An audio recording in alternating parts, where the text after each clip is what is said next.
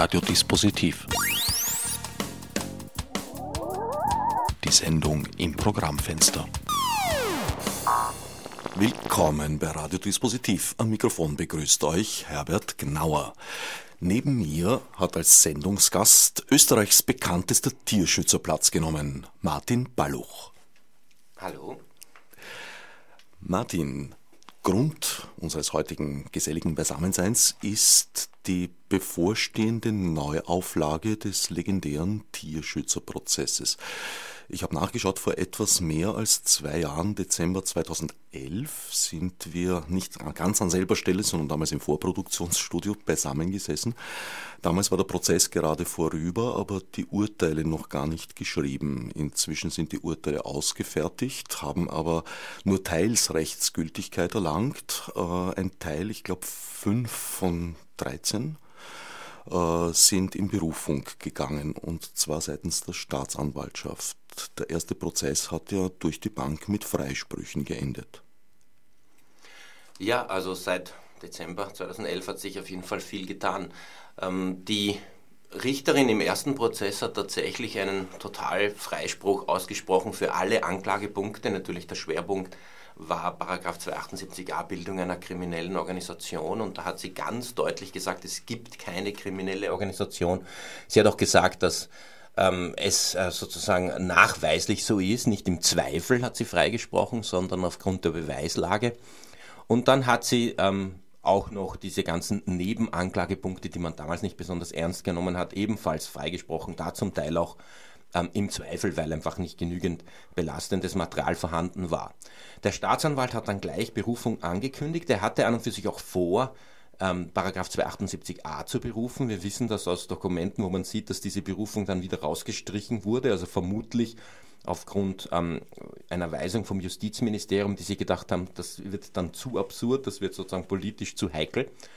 Und ähm, er hat dann was wir zunächst für Nebenschauplätze hießen, äh, hielten, berufen und leider hat ihm das Wiener Oberlandesgericht, allerdings von einem Senat, über den wir vielleicht noch reden können, ähm, vollkommen recht gegeben. Jedem einzelnen Berufungspunkt hat das Wiener Oberlandesgericht gesagt, Berufung zu Recht, das Verfahren müsse wiederholt werden und mit einem ganz neuen Schwerpunkt. Und dieser Schwerpunkt ist schwere Nötigung. Es sei eine schwere Nötigung, wenn man legale Kampagnen ankündigt einer, einer, einer Firma. Und das ist natürlich eigentlich ganz ähnlich bedrohlich wie äh, kriminelle Organisation, weil jeder, jede NGO, jede soziale Bewegung hat eben Forderungen, meistens an Firmen oder politische Parteien und versucht die natürlich im Rahmen einer legalen Kampagne umzusetzen. Und Was heißt die Ankündigung legaler Kompa äh, Kampagnen konkret? Also angeklagt sind drei Ankündigungen und davon ist eins für mich das Paradebeispiel, weil es danach überhaupt keine Kampagnenhandlungen gab und weil auch die Staatsanwaltschaft und das Wiener Oberlandesgericht dem Erstgerichtsurteil recht geben, dass hier rein eine legale Kampagne angekündigt wurde, also nicht kriminelle Handlungen angekündigt wurden oder sozusagen unter der Hand eine Androhung von Sachbeschädigung, sondern es wurde tatsächlich nur angekündigt, man wird fünf äh, Aspekte im Rahmen einer legalen Kampagne durchführen. Dazu gehören die sogenannten Permanentdemonstrationen oder häufige Demonstrationen, häufige Kundgebungen, um die Kunden und Kundinnen einer Firma zu informieren über die Geschäftspolitik. Dazu gehört das Verteilen von Flugblättern, so wird das ähm, ange angegeben in dem Urteil. Dazu gehört auch das äh, Halten oder Aufhängen von Plakaten.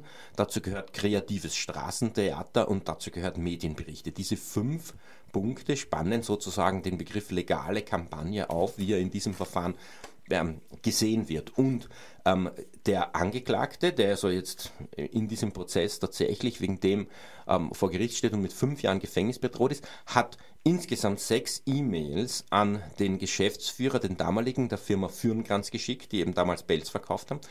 Alle diese sechs E-Mails kann man nachlesen, die sind wörtlich eins zu eins im Internet zu finden. Und da hat er eben dem Geschäftsführer gesagt, ähm, es wäre sehr toll, ziemlich höflich formuliert, wenn Sie aufhören würden, ähm, Pelz zu verkaufen. Wir überlegen, eine Kampagne zu führen, wenn Sie uns bestätigen können, bis zu dem und dem ähm, Tag, dass Sie, ähm, kein, dass Sie keinen Pelz mehr verkaufen, dann fallen Sie nicht sozusagen in die engere Auswahl, dann wird die Kampagne gegen jemanden anderen, der Pelz führt, ähm, durchgeführt.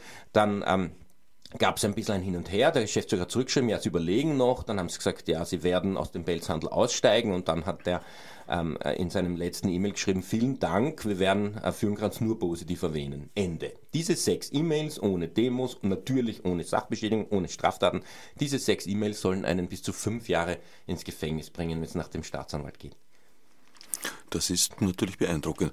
Allerdings in gewissermaßen so natürlichen Rechtsempfindung Nötigung, naja, es ist, sagen wir mal, ein Unterdruck setzen. Das ist richtig, ja. Ähm, es ist ein Unterdruck setzen, aber ähm, der Nötigungsparagraf 105 im Strafgesetzbuch sieht eindeutig vor, dass unter Druck setzen, was ja im sozialen Zusammenleben dauernd passiert, auch legal sein kann. Es kommt davon, ob das sittenwidrig ist. Nicht dieser Paragraph 105 Absatz 2 sagt, ein Nötigen oder ein unter Druck setzen ist nicht rechtswidrig, wenn es den guten Sitten entspricht. Gemeint ist, wenn ich jemanden sage, also du bist heute zum Teller abwaschen dran, kannst du das machen, sonst, ähm, was weiß ich, schaue ich heute mit dir diesen Film am Abend nicht. Das wäre eine klassische Nötigung und das wäre halt nicht sittenwidrig, äh, weil das sozusagen im normalen sozialen Zusammenleben eine akzeptable Aussage ist. Du bist unter anderem ja auch Rechtsphilosoph, wenn auch Tierrechtsphilosoph. Was ist, was sind gute Sitten? Ja, das ist ein, ein lustiger Begriff, der sich natürlich im Laufe der Zeit sicher ändert. Ähm, die Sitten, guten Sitten sind das, was nach der herkömmlichen Rechtsauffassung der sozusagen normalen Bürger und Bürgerinnen ähm, also nicht moralisch unerträglich ist. So ist das, so ist das beschrieben. Also es ist, es muss, es kann etwas sein, was man nicht so cool findet, aber es erst wenn es moralisch unerträglich wird, dann wird sittenwidrig. Und ist es jetzt moralisch unerträglich, einem pelzführenden Geschäft zu sagen, ich demonstriere und informiere Ihre Kunden und Kundinnen, außer Sie hören auf mit dem Pelzhandel, wenn man noch dazu bedenkt, dass in Österreich ähm, der Pelzproduktion verboten ist, dass Tierschutz ein relevantes und wichtiges Thema ist, dass es eine große Mehrheit für ein Verbot sogar auch vom Handel von Pelz gibt.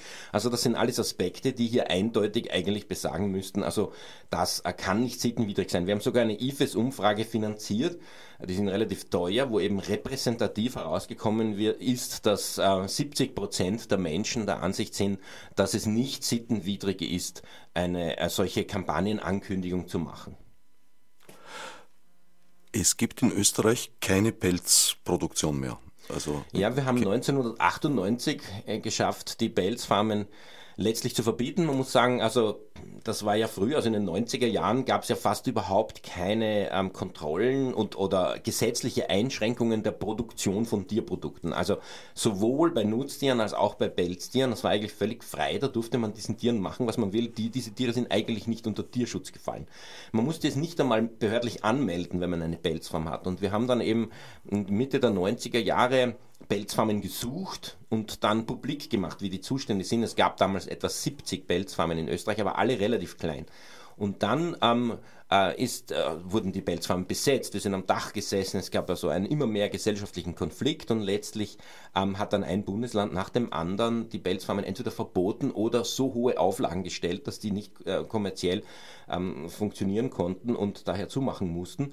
Und die letzte Pelzfarm hat dann Ende November 1998 geschlossen und es wurde kurz darauf das äh, Halten von Pelztieren, heute ist das Paragraph 25 Absatz 3, glaube ich, im Tierschutzgesetz, das Halten von Pelztieren zur Gewinnung von Pelz ist verboten, so ist das formuliert. Also jedes Pelztier inklusive Kaninchen darf man nicht halten, wenn man es nur tut, um daraus Pelz zu gewinnen.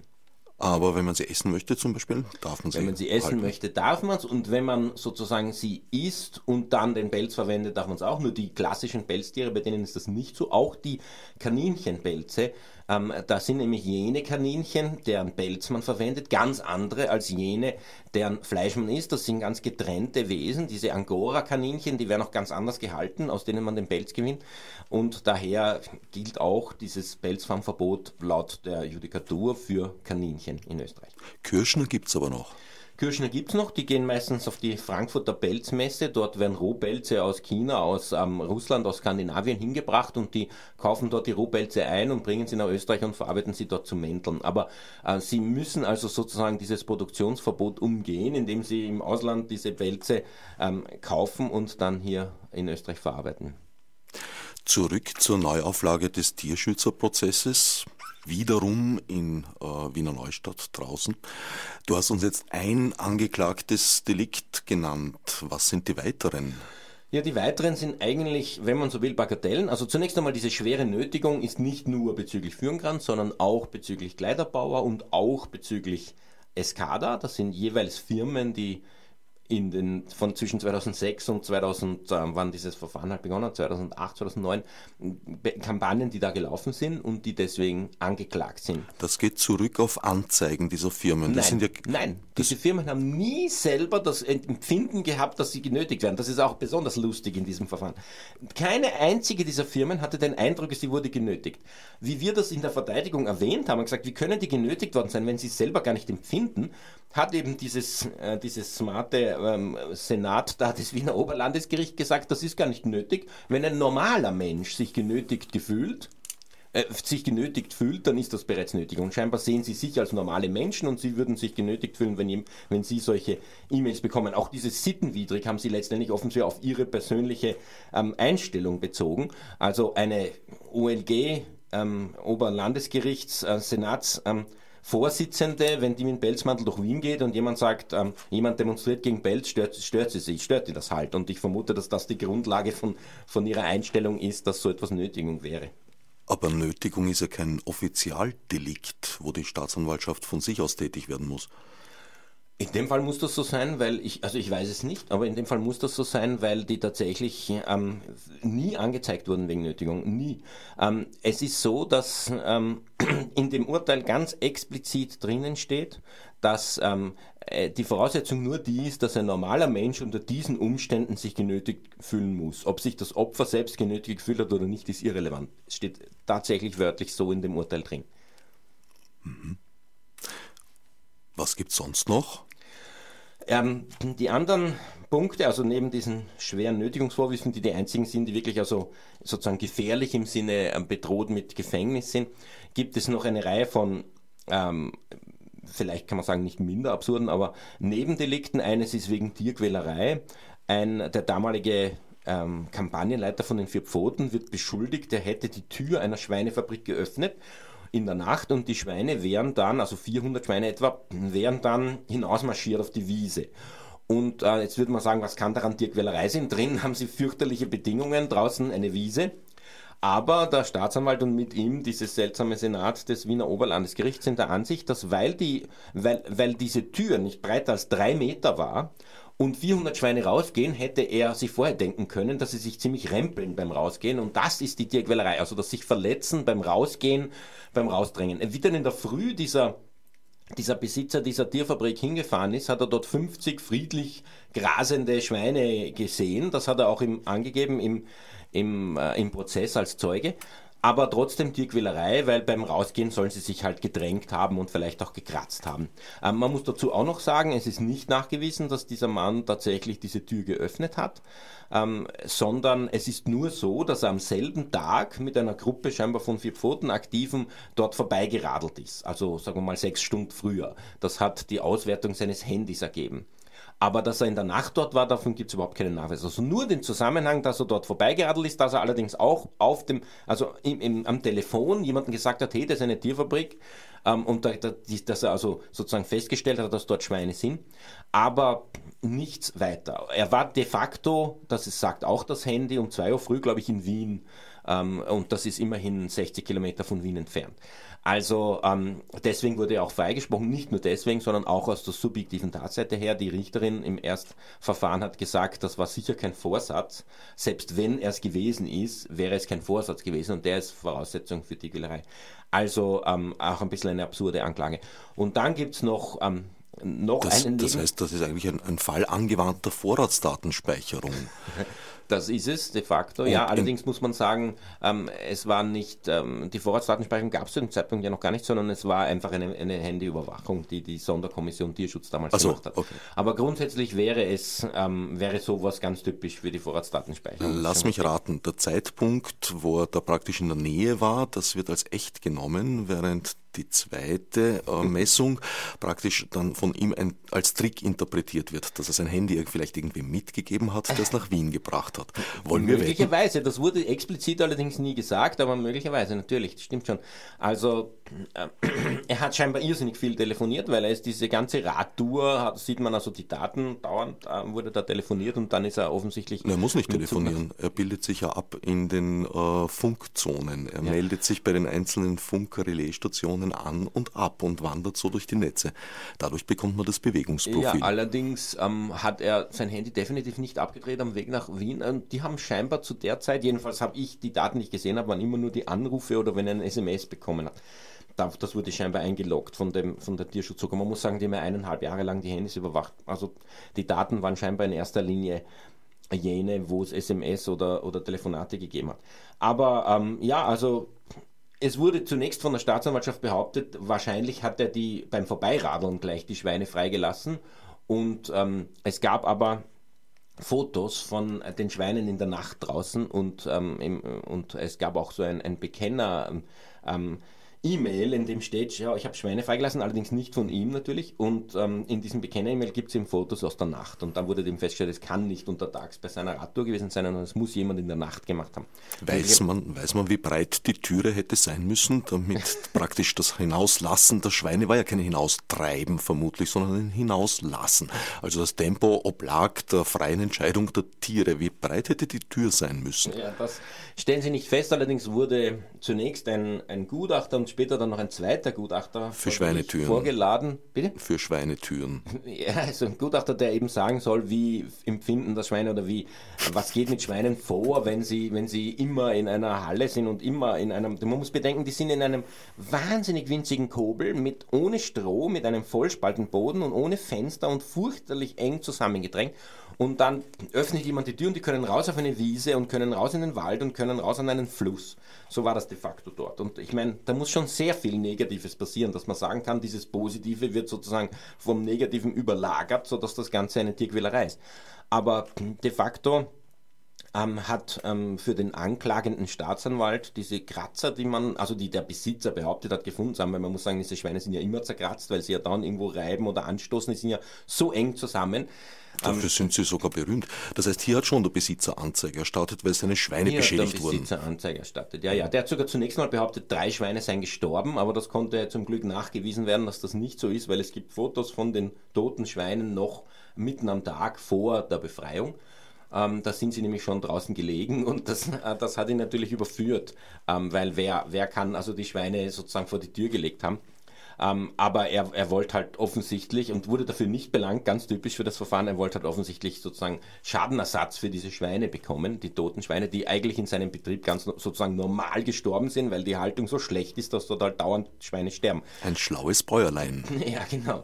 Und ähm, also definitiv, das ist ganz eindeutig bewiesen, sind diese Schweine vorher gestorben. Das Einzige, was er halt mittels seinem äh, Arzt, der natürlich von ihm viel Geld bekommt und daher nicht besonders neutral ist, ähm, festgestellt hat, ist, dass die Schweine mehr Kratzer hatten als sonst. Und das kann sein, weil sie sich aufgeritten sind oder weil sie sich rausgedrängt haben. Und dieses Kratzer haben, das soll die Tierquälerei sein.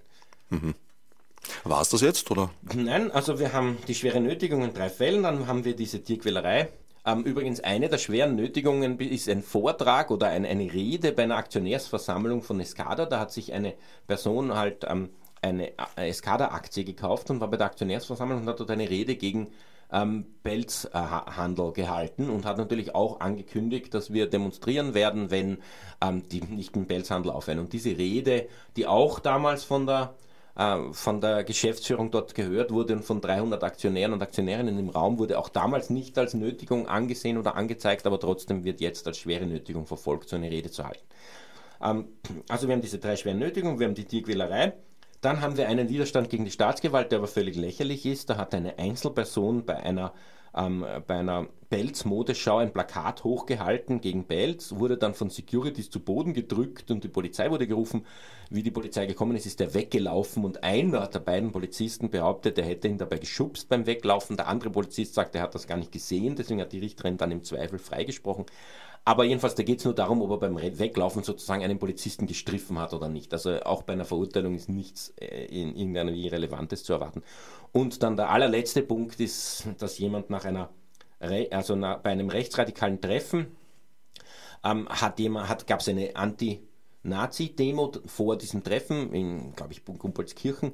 Und ähm, in der Nacht danach hat jemand dort eine Scheibe eingeschlagen mit einem, und zwar eine Kloscheibe, eine ganz lächerliche, ganz billige Scheibe mit, mit, einem, mit ein oder zwei Steinen. Und ähm, auf diesen Steinen wurde drei DNA-Spuren gefunden und eine davon ist von einem äh, Tierschützer, der eben auch bei der Demo gesichtet wurde vom Verfassungsschutz, ähm, am, also am Tag. Und dem wird jetzt, weil eben seine DNA auf diesem Stein ist, vorgeworfen, dass er das war. Es gibt aber allerdings zwei andere Spuren auch und es gibt eine Zeugin, die gesagt hat, dass sie beim Hingehen zu diesem zu dieser Demo äh, von äh, Rechtsradikalen attackiert wurden und er hat deswegen diese Steine aufgehoben, um sich zu verteidigen und hat sie dann am Demoplatz zurückgelassen. Das war also Wäre also eine Begründung, warum seine DNA auf den Steinen ist, immerhin so ein asphaltierter Platz und da liegen dann ein paar Steine, wo eben seine DNA drauf war. Möglicherweise hat dann jemand in der Nacht diese Steine genommen und das Klofenster damit eingeschlagen. Ähm, die Richterin hat auch hier im Zweifel freigesprochen. Das ähm, berufen wurde trotzdem von der Staatsanwaltschaft und das wird jetzt auch verhandelt. Also das ist alles. Ja, diese sozusagen lächerlichen Punkte neben der schweren Nötigung äh, wird der Inhalt des äh, Tierschutzprozesses Nummer zwei sein. Acht Jahre, acht Jahre nach Ermittlungsbeginn sind wir sozusagen wieder auf, ähm, auf dem Startfeld angekommen in Wiener Neustadt am Landesgericht. Klingt ja durchaus spannend. Wann geht's los? Ja, das äh, zögert sich hinaus immer weiter, aber wir kennen das leider in diesem Verfahren. Das ist natürlich auch ein bisschen ähm, psychisch belastet. Ich meine, acht Jahre später, da kann man sich schon denken, die Leute sind ja schon fast die nächste Generation. Ich meine, ähm, der Staatsanwalt ist schon wegbefördert von dem Verfahren. Ja, weil er so erfolgreich war im ersten Verfahren. genau. Und die, ähm, die, die Chefin von diesem Wiener Oberlandesgerichtssenat, die also immer so bissige, äh, grässliche Urteile fällt, die wurde auch schon ähm, pensioniert. Also mittlerweile haben wir schon die zweite Generation an Staatsanwälten und Richterinnen, die diesen Fall behandeln. Wer weiß, wie das weitergeht, weil wir sind ja wieder sozusagen in der ersten Instanz. Auch die Justizminister haben gewechselt. die, die, ich glaube, die haben schon mehrfach gewechselt. Innen. Ähm, Innen ja. Jedenfalls ähm, ist die Situation so, dass es zunächst wahnsinnig schwierig war, überhaupt eine Richterin oder einen Richter am Landesgericht Wiener Neustadt zu finden. Ich habe also da die, die Akteneinsicht und habe also gesehen, neun Richter und Richterinnen haben sich für befangen erklärt, die nacheinander ähm, appointed wurden, um dieses Verfahren zu übernehmen. Ähm, die eine hat gesagt, sie ist Tierschützerin im Herzen und ist daher nicht neutral. Der andere hat gesagt, äh, ich habe das Ganze in den Medien verfolgt und bin also nicht neutral. Der dritte hat gesagt, ich habe den äh, Staatsanwalt ähm, mit befördert. Ich war in der Kommission, bin daher nicht neutral. Also einen nach anderen war nicht neutral. Und dann ist eben ein Richter aus Wien neu angelobt worden sozusagen und dann nach Wiener Neustadt versetzt oder hat dort jedenfalls zu arbeiten begonnen, gerade einen Monat bevor bevor dieses Urteil rausgekommen ist, das Berufungsurteil, sodass also ein Monat erst, er war erst ein Monat Frischling dort und konnte daher nicht sagen, ich bin befangen, weil er noch gar niemanden gekannt hat. Und dieser zehnte Mensch sozusagen, ähm, der hat dann das Verfahren bekommen. Erich Schamann heißt er. Äh, der musste sich natürlich jetzt einlesen oder muss es noch immer.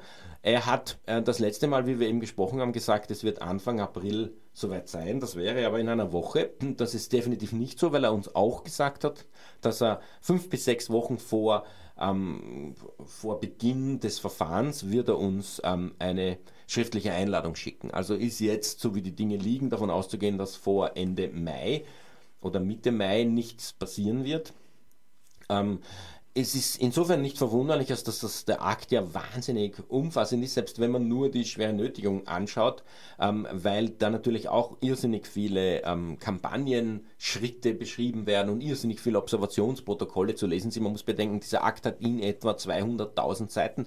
Also wenn man das in einem durchliest, liest man schon einmal sechs, sieben Monate.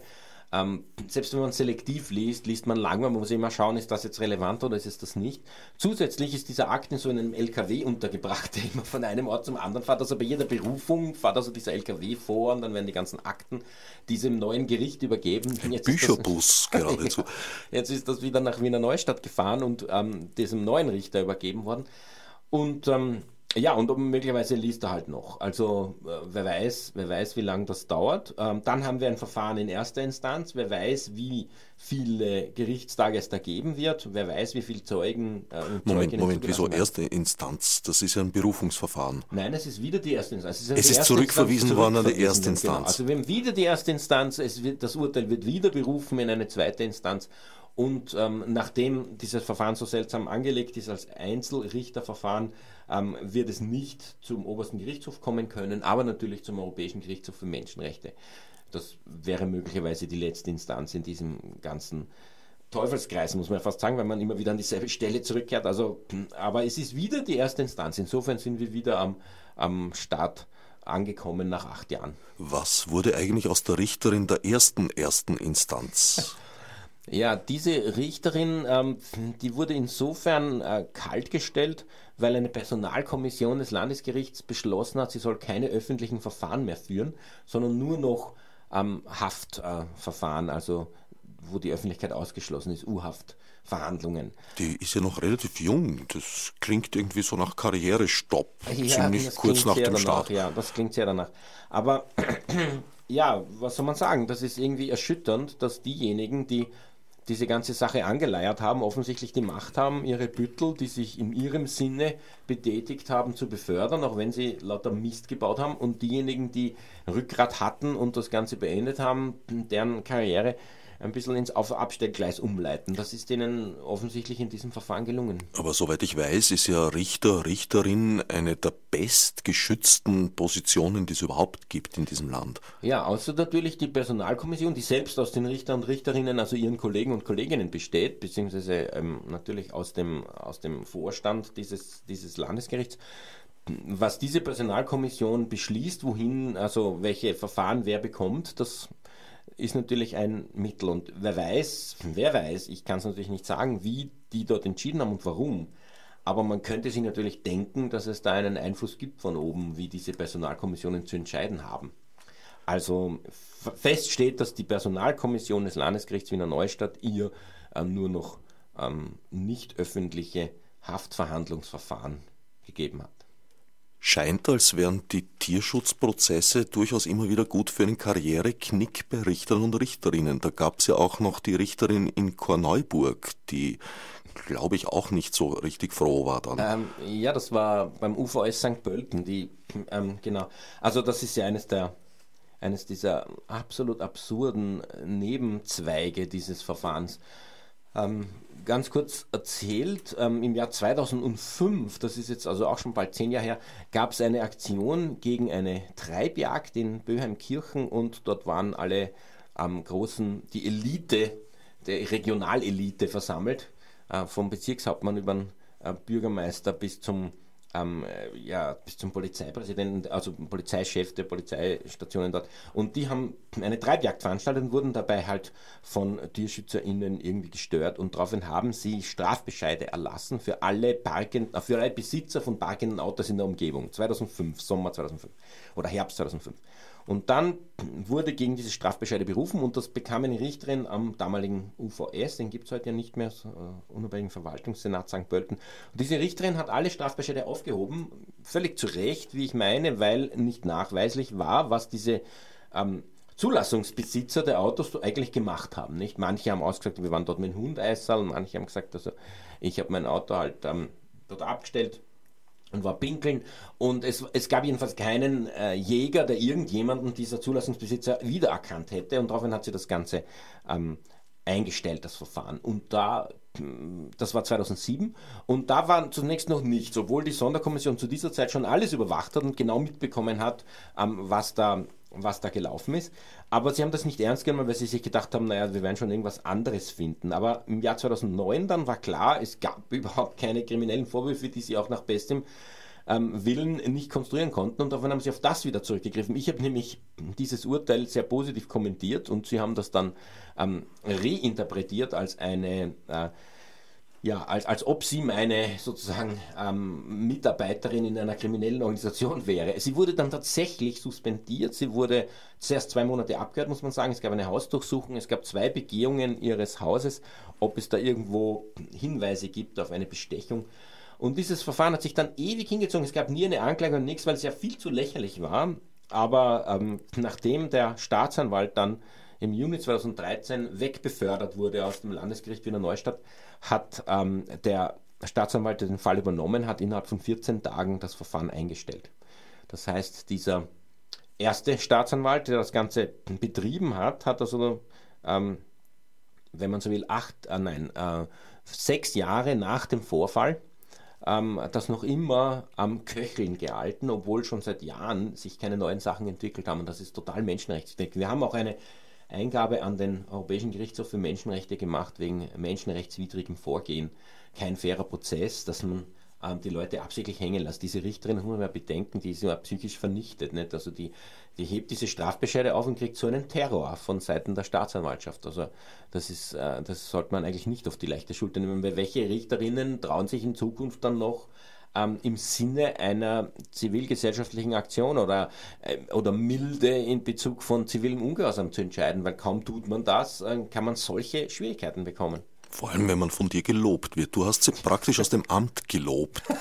ja. Vielleicht ist das eine neue Variante für die Nötigung. Du könntest androhen, dass du jemanden lobst. Das dürfte unter Richtern inzwischen zu Panikreaktionen führen. Ja, tatsächlich haben auch Menschen mir bereits gesagt, die also in diesem Verfahren beteiligt waren, ich soll sie auf keinen Fall loben.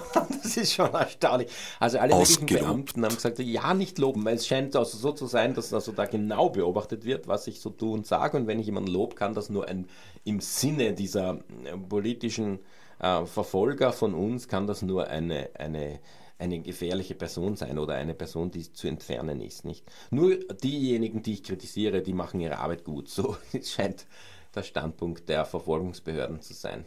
Ich bin gespannt, wie sich der junge Mann in Wiener Neustadt, ich, nehme jetzt aus deinen Worten, nachdem du sagst, frisch angelobt, ja, ja. dass es ein relativ Jung. junger Richter sein ja, wird. das auf jeden Fall, ja. Wie er sich Aber tun wird. Bei dieser Angelobung übrigens ist mir aufgefallen, also dieses, äh, dieser Spruch, den die Richter sagen müssen, ist, sie entscheiden nicht, also sie, sie fühlen sich nicht Gerechtigkeit verpflichtet, sondern dem Dienst der Republik. Sie werden also, sie geloben, also sie schwören, ähm, im Sinne der Republik zu entscheiden.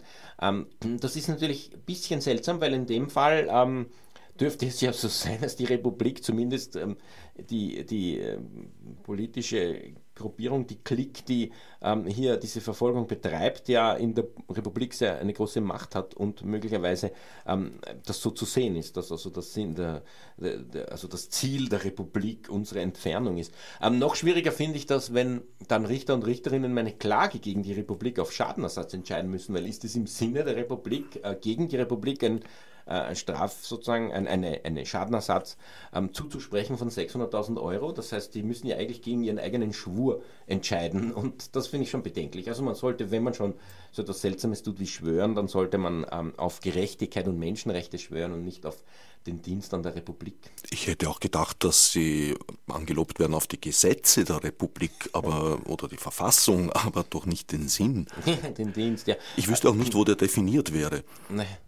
Ja, also, aber ich. Das Sinn des, der Republik, das klingt wie ein Titel für einen Aufguss eines Monty Python-Films. ein Remake. Ja. Na, vielleicht erschließt er sich ja im, im Prozess. Der wird öffentlich sein, weil sonst hätte er wieder die erste Richterin machen dürfen. Ja, der wird öffentlich sein. Äh, die erste Richterin ist schon ausgeschlossen, weil man ja ähm, sozusagen befangen ist, wenn man einmal schon inhaltlich geurteilt hat. Übrigens, Stichwort befangen, dieser Oberlandesgerichtssenat, der den Berufungen stattgegeben hat, der ist ja eigentlich befangen, weil der schon eine, nämlich zwei von den drei Frau Richterinnen, ähm, hat ähm, in der Berufung, in der inhaltlichen Berufung, also in der Berufung zu unserer Haft äh, bereits inhaltlich entschieden. Also wenn man dieses Urteil liest, wird einem schwummrig. Die haben damals, eben 2008, wie ich in Haft gesessen bin, geurteilt, dass das vollkommen zu Recht ist, weil wir ganz offensichtlich eine kriminelle Organisation sind. Und wenn man sowas einmal sagt, dann kann man doch nicht sozusagen unbefangen, ein paar Jahre später, die Berufung zum Urteil behandeln, sondern da hat man sich offensichtlich schon eine Meinung gebildet. Wir haben auch einen Befangenheits- Antrag gestellt. Die, das, äh, der Präsident des Landesgerichts hat den abgelehnt und gesagt, na, die sind sicher nicht, äh, des Oberlandesgerichts, nein, die sind sicher nicht befangen. Aber weil, es gibt, weil, weil, hat er das begründet? Ja, weil die das schon können. Sozusagen in der obersten Instanz ist man als Richterin so reif, dass man das trotzdem kann. Also man kann da schon seine Meinung ändern, man ist halt so rational, dass man das so ganz unbefangen angeht. Egal. Die niederen Chargen sind praktisch verbraucht, wenn sie mal die erste Runde überstanden haben und die höheren Chargen halten das aber aus. Ja, genau. Das klingt ein bisschen wie das Unfehlbarkeitsdogma. ja, so ein bisschen, stimmt.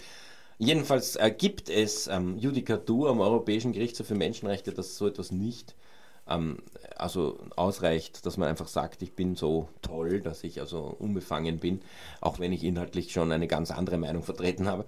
Ähm, tatsächlich gibt es Judikatur oder gibt es Präzedenzfälle, in denen der Europäische Gerichtshof für Menschenrechte eindeutig gesagt hat, wenn jemand inhaltlich schon entschieden hat, dann kann er nicht in einem Berufungsverfahren nochmal Richterin sein. Ähm, allerdings können wir dieses Urteil des Präsidenten des Landesgerichts, dass diese Frauen nicht, Wiener Oberlandesgerichts, dass die Frauen nicht befangen waren, nicht berufen, sondern das kann man nur anregen, so eine Berufung, bei der Generalprokuratur, die also im Namen von Österreich, der Republik sozusagen, ähm, an den obersten Gerichtshof eine Berufung schicken kann. Wir haben diese Anregung gemacht, also so ein 150 Seiten Schreiben und ähm, jetzt müssen wir warten, wie die Generalprokuratur reagiert. Eigentlich ist das eine Gnade Wiesen, also eindeutig. Dann würde auch dieses Berufungsurteil aufgehoben und dann ginge es wieder zum Wiener Oberlandesgericht und es würde kein erstinstanzliches Verfahren geben. Insofern sollten Sie sich beeilen, weil sonst ähm, werden ja Fakten geschaffen, wenn das Verfahren tatsächlich läuft.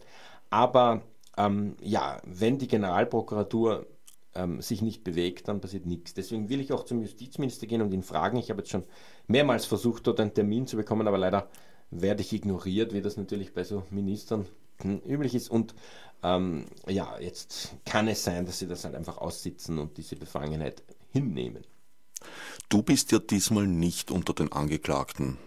Ich bin nicht mehr genau. Ich war sozusagen der Hauptangeklagte in dieser absurde Rechtsanwalt. Äh, Staatsanwalt hat mich ja als Messias bezeichnet, der Tierrechtsszene. Ja. Also, ich meine, allein schon, wenn man Über so denkt. Über welches Wasser bist du gegangen?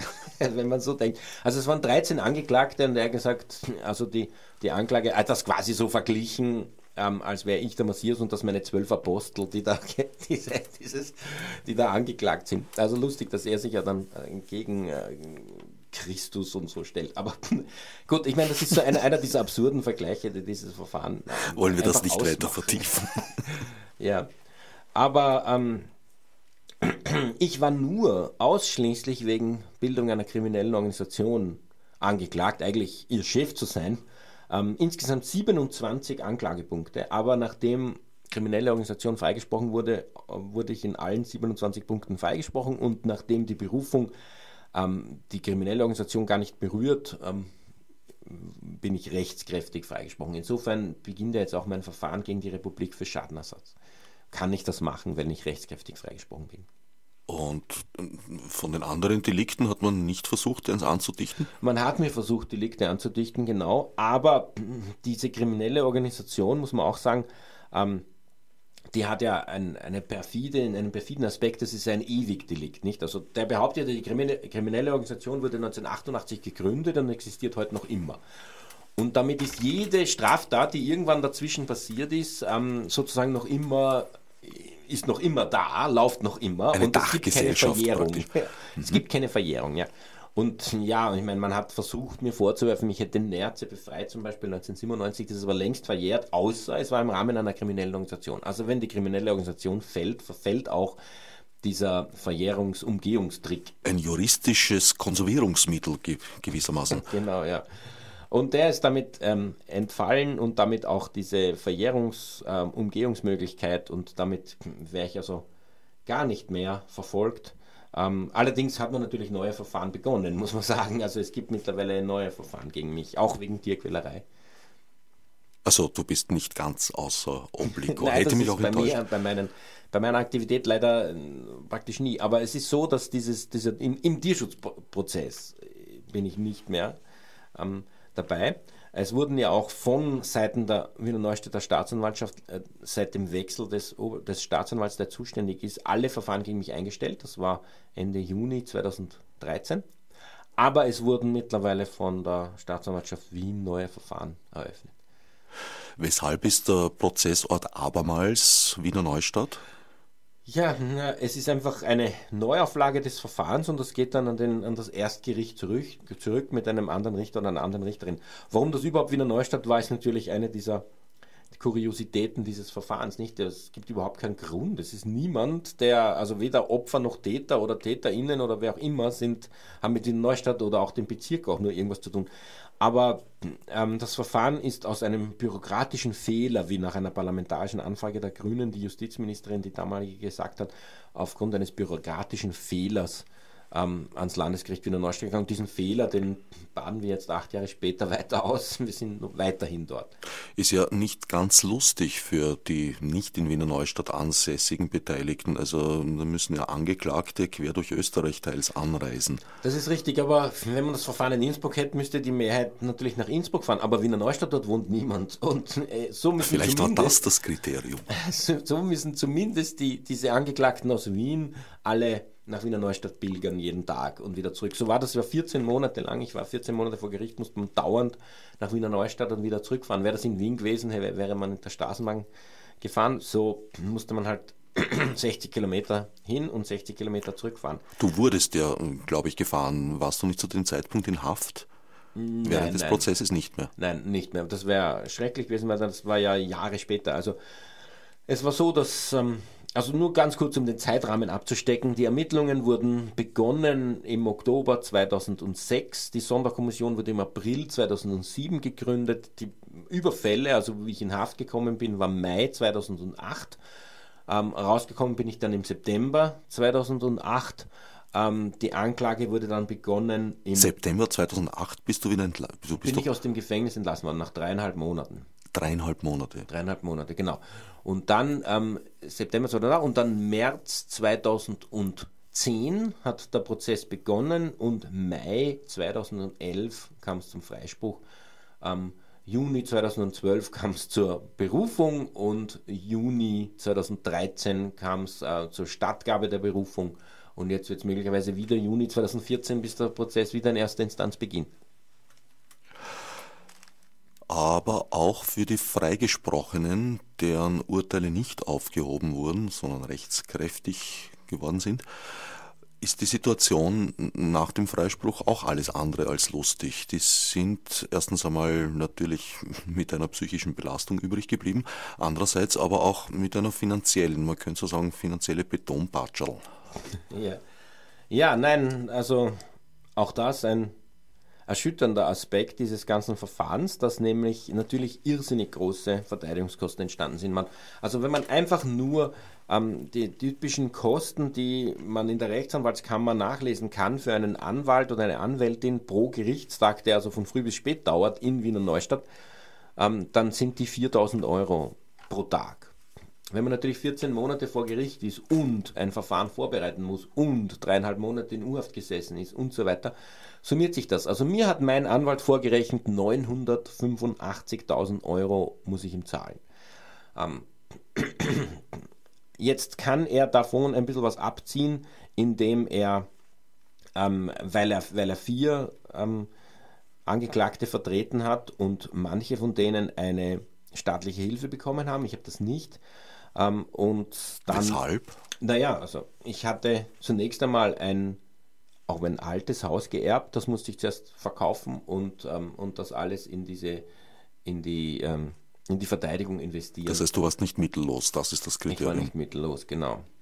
Und ähm, ja, und dann wird man am Schluss mittellos und dann ähm, äh, häufig und dann das heißt, bei deinen jetzt laufenden Verfahren hast du schon Anspruch auf die äh, Genau, jetzt habe ich das. Jetzt habe ich das. Ich habe auch gleich auch ähm, gestellt diesen Antrag. Also jetzt, jetzt bekomme ich staatliche Hilfe für das Verfahren gegen den Staat zum Beispiel. Aber, ähm, aber ähm, ja, also von diesen 985.000 kann man ein Drittel abziehen, weil, äh, weil wenn er mehrere Angeklagte vertritt, dann, äh, kann er, dann verlangt er nicht von jedem 4.000, sondern es wird dann weniger und so bleibt für mich ähm, insgesamt 600.000 Euro. Das ist aber eh. Ja, und diese 600.000 Euro äh, auf denen würde ich sitzen bleiben. Ich muss da so bankrott gehen, außer der Staat zahlt mir die. Jetzt ist es nicht gesetzlich vorgesehen, dass in Österreich, erstaunlicherweise, dass wenn man freigesprochen wird, der Staat einem die Verteidigungskosten einfach so ersetzt. Sagt zwar die Justizministerin, sollte er, aber dafür gibt es kein Budget. Also zum Anklagen gibt es ein Budget, da kann man Millionen Euro investieren, um irgendwelche unschuldigen Leute zu verfolgen, aber zum, zum äh, die, die Verteidigungskosten dann zu ersetzen, da gibt es kein Budget. Allerdings sagen wir, dass die Polizei total ähm, illegal gehandelt hat in unserem Fall. Sie hat nämlich wie bei politischen Verfahren üblich, man kann das bei Walter Rode nachlesen, der also 1900 ähm, Politprozesse verteidigt hat, ähm, das ist immer so, dass die Polizei ganz typisch, äh, ganz selektiv wird, was für Ermittlungsergebnisse sie rausrückt und welche nicht. Und ähm, hätte sie alle Ermittlungsergebnisse, wie sie es müsste, laut äh, Menschenrechten auch, uns, sowohl uns als auch der Richterin gezeigt, dann wäre es gar nicht zu einem Verfahren gekommen, dann wäre es auch gar nicht zu einer U-Haft gekommen. Die Polizei hat gesetzwidrig das zurückgehalten. Wir haben ja dreimal auf Akteneinsicht geklagt. Man könnte ja meinen, wir hatten Akteneinsicht. Das hatten wir nicht. Wir hatten nur Akteneinsicht auf der Spitze des Eisbergs, die beim Staatsanwalt war. Die große Menge der angehäuften Ermittlungsergebnisse bei der Kriminalpolizei haben wir nie einsehen können. Und wir haben dreimal, habe ich ein auch die Richterin nicht, meines Wissens. Auch die Richterin nicht, genau. Obwohl sie es angefordert hat, die Polizei hat einfach wieder, nicht reagiert. Ne? Immer wieder angefordert. Nein, sie ist dann tropfelweise am Ende des Prozesses gekommen und auch deswegen kam es ja zum Freispruch. Der Prozess wäre ja viel länger gewesen, weil ähm, der Prozess wurde ja abgebrochen von der Richterin nach 14 Monaten, ähm, ohne dass sie irgendwelche Zeugen von mir gehört hätte. Zeugen oder Zeuginnen, weil, weil sie einfach gesagt hat, die Anklage ist ohne Substanz und wir lassen nach den Zeugen der Anklage das, den, den Rollladen runter. So das heißt, das du bist gar nicht dazu gekommen, deine wohl vorbereitete Verteidigungsrede genau. zu halten? Ich hatte eine, eine Rede dort gehalten, aber 300 Zeugen hatte ich vorgeladen äh, zu meiner Verteidigung und kein einziger davon wurde aufgerufen, weil die Richterin nach der Präsentation der Anklage, nach dem Hören von, ich weiß nicht, 126 Zeugen und Zeuginnen der Anklage gesagt hat, da gibt keine Substanz. Und das deswegen, weil sie im Laufe des Verfahrens immer mehr Ermittlungsergebnisse von der Polizei sozusagen erzwungen hat äh, zu bekommen und sich dann immer deutlicher gezeigt hat, dass, der, dass, dass das eigentlich beweist, dass wir im Sinne der Anklage völlig unschuldig sind. Ähm, Paradebeispiel Spitzel, die wurden ja geheim gehalten, daher mittlerweile Chef des Wiener Landes, äh, Landesgerichts, äh, der Chef des Wiener Landesamts für Verfassungsschutz. Bist sicher, dass das so schön wäre? Nein, nein schön wäre es nicht. Land, Landesamt für Verfassungsschutz und Terrorismusbekämpfung. Dieser Mensch hat ja vor Gericht glatt gelogen. Das hat auch die Richterin in ein Urteil geschrieben, ähm, weil er diese Spitzelfrau verheimlichen wollte. Und de facto waren ja zwei Spitzel mindestens, vielleicht noch mehr. Und die haben wir nur per Eigeninitiative herausgefunden. Und die haben bestätigt, die 19 Monate war die dauern mit uns, eine Polizistin, immer und überall. Und hat gesagt, da ist nichts. Und das hat die Richterin überzeugt. Und hätten die dieses Ergebnis von Anfang an öffentlich gemacht oder zumindest der Richterin gezeigt, dann wäre es nie zu einer Anklage gekommen, behaupten wir. Und deswegen stehen mir diese 600.000 Euro zu. Das heißt, du klagst jetzt die Polizei auf Schadens ich klage eigentlich die Republik, weil die für die Polizei verantwortlich ist, aber die kann sich natürlich von der Polizei holen und das werden sie auch machen. Sie haben schon angekündigt, lustigerweise, ähm, ja, dem, den ehemaligen zwei Soko-Chefs haben sie gesagt, also wenn wir verlieren, holen wir es uns für euch. Und deswegen sind die wer, beiden jetzt wer, wer hat das gesagt? Die, die Finanzprokuratur. Also der, die Republik Österreich wird von der Finanzprokuratur vertreten. Und die Finanzprokuratur hat tatsächlich in einem Schreiben, das ich eben auch sehe, weil ich Akteneinsicht habe, ich habe es auch auf meinem Blog veröffentlicht, dort hat sie äh, an die beiden Soko-Chefs, ein Mann und eine Frau, ähm, geschrieben, dass sie sich an ihnen schadlos halten wird, wenn sie verlieren. Und das hat natürlich die ein bisschen in Panik versetzt. Jetzt haben sie sich beide Anwälte genommen und äh, beide versuchen jetzt mitzumischen und zu verhindern, dass ich ein Geld bekomme. Blog ist auch ein gutes Stichwort. Wer sich über Details informieren möchte, unter www.martinballuch.com. Da findet man auch einen Haufen Links, unter anderem zum Verein gegen Tierfabriken, unter anderem auch zur höchst spannenden Dokumentation des ersten Prozesses. Da ist eine Art Tagebuch, oder nicht nur du. Da gibt es eine Art Tagebuch eigentlich, von jedem Prozesstag eine Zusammenfassung. Genau. Es gibt ein, eine Webseite, also wir haben von Anfang an auf Offenheit und Öffentlichkeit gesetzt. Also das Problem bei politischen Prozessen ist, dass die Angeklagten meistens äh, schweigen und sich einigeln, ähm, weil der Staat sie eben oder der, die Verfolgungsbehörde sie möglichst negativ darstellt. Und das ist natürlich auch bei uns so gewesen. Die haben also versucht, uns darzustellen als Verrückte, als Gemeingefährliche. Und wir haben gesagt, wurscht, wir spielen trotzdem öffentlich und haben alles, ich habe meine, meine Abschlussberichte, Telefonprotokolle, alles, was ich gesehen bekommen habe, habe ich veröffentlicht und, ähm, und da wurde auch eine Tierschutzprozess.at Seite ähm, gestaltet, die alles, was in diesem Prozess passiert ist, detailliert aufgeschrieben hat. Also das sind, glaube ich, ziemlich sehr detailliert. Jeder Tag kann man, also, und auch die Zeugenaussagen kann man alles nachlesen, ist alles öffentlich und kann also verfolgen, wie absurd das ist. Und äh, das war uns sehr wichtig, weil nur so, glaube ich, gewinnt man wirklich die Menschen, weil sonst denken sie sich immer, naja, vielleicht wird da schon was dran sein, wir wissen es ja nicht. Aber wenn meine, die, die negativsten Dinge, ja, mein, der Abschlussbericht über mich, die gesamten Vorwürfe, die übelste Nachrede, muss man sagen, der Polizei gegen mich, der Strafantrag gegen mich, alles öffentlich ist, ja, dann ähm, dann kann man das selber beurteilen. Und dann sieht man deutlich, dass das eine rein politische Verfolgung war. Der Prozess in Wiener Neustadt ist, wie wir schon gesagt haben, öffentlich. Also wer Lust hat, kann sich dann auch informieren, wenn es losgeht und rechtzeitig Platzkarten reservieren. Na, ich glaube, der Publikumsantrag ist nicht so groß, oder? Das werden wir sehen. Ich denke schon, dass am Anfang viele Leute hinkommen werden, weil dieser Prozess ist ja schon wieder mal absurd als Theater. Ähm, es gibt ja auch sehr viele Selbstanzeigen, die, ähm, die, also von Menschen, die sagen, ich habe dasselbe gemacht und das zeigt, wie groß die Solidarität unter den Leuten ist. Ich meine, der Saal fasst dort, ich weiß nicht, 100 Menschen, also ähm, der, wird, der wird sich schon füllen. Allerdings haben wir ja beim erstinstanzlichen Verfahren, also beim Verfahren vor so und so vielen Jahren, in der ersten Instanz ähm, oder beim ersten Rechtsgang, wie das heißt, ähm, hat die Richterin oder wer auch immer veranlasst, dass sich der Gerichtssaal mit Polizeischülern und Schülerinnen füllt. Und insofern ist es wichtig, sich früh um die Platzkarten zu schlagen, weil nämlich ähm, sonst das Ganze voller Polizeibeamter ist. Und das ist natürlich auch rechtsstaatlich und was den fairen Prozess betrifft, ziemlich absurd, dass die da mit einem Bus jeden Tag in der Früh dort ähm, Polizei ähm, hinbekommen, um eine Stimmung in der Öffentlichkeit gegen uns oder zumindest in, im Rahmen dieses Prozesses ein gegen uns zu schaffen. Das könnte natürlich wieder sein. Ich vermute aber, dass dieser neue Richter das nicht tut, weil, der, weil die Richterin war, war am Anfang ja sehr gegen uns eingenommen. Sie hat es dann langsam gemerkt, wie die, ähm, wie die Polizei da unfair gegen uns agiert hat und dann hat sie langsam gemerkt, was gespielt wird und freigesprochen. Während dieser Richter scheint mir viel offener von Anfang an und ich glaube daher nicht, dass das zu solchen komischen Maßnahmen greifen wird. Du bist von deinem Herkommen her Mathematiker, Physiker, Astronom und Philosoph. Wenn ich das so zuhöre, wirst du wahrscheinlich demnächst auch mal in, in, in Jus eine Dissertation abgeben. ja, ähm, das ist auch ein bisschen seltsam. Nicht man ähm, lernt, also man muss sich selbst verteidigen, ja. Und das ist einfach nicht, weil die Anwälte so schlecht sind oder was, sondern man muss bedenken, da geht es um viele Jahre, um Jahrzehnte ja eigentlich, des Lebens von einem, die einem da vorgeworfen werden und da kennt man sich nur selber aus, viel besser als jeder Anwalt und, und diese 300.000 Seiten lesen, ich meine, da müsste er seine Kanzlei zusperren. Also ähm, es ist tatsächlich so, dass man sich in politischen Verfahren einfach mehrheitlich selbst verteidigen muss. Es ist ja auch das politische an, äh, die, das politische Ansinnen oder die politische Ideologie, die vor Gericht steht. Und die sollte man selbst vertreten. Äh, Walter Rode, dieser berühmte österreichische Anwalt vor 100 Jahren äh, in politischen Prozessen, hat das auch so gesagt. Also ein politischer Prozess braucht eine politische Verteidigung und er braucht eine Verteidigung von den Leuten selbst, die authentisch ihren Standpunkt rüberbringen. Übrigens, Walter Rode hat gesagt, politische Prozesse verliert man praktisch immer.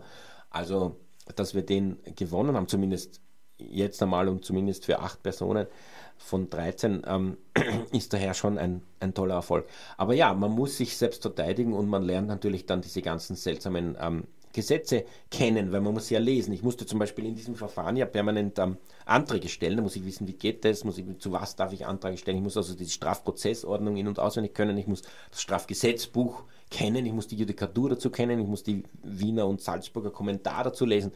Ich, ähm, ja, und da wird man letztlich juristisch gebildet, zweifellos.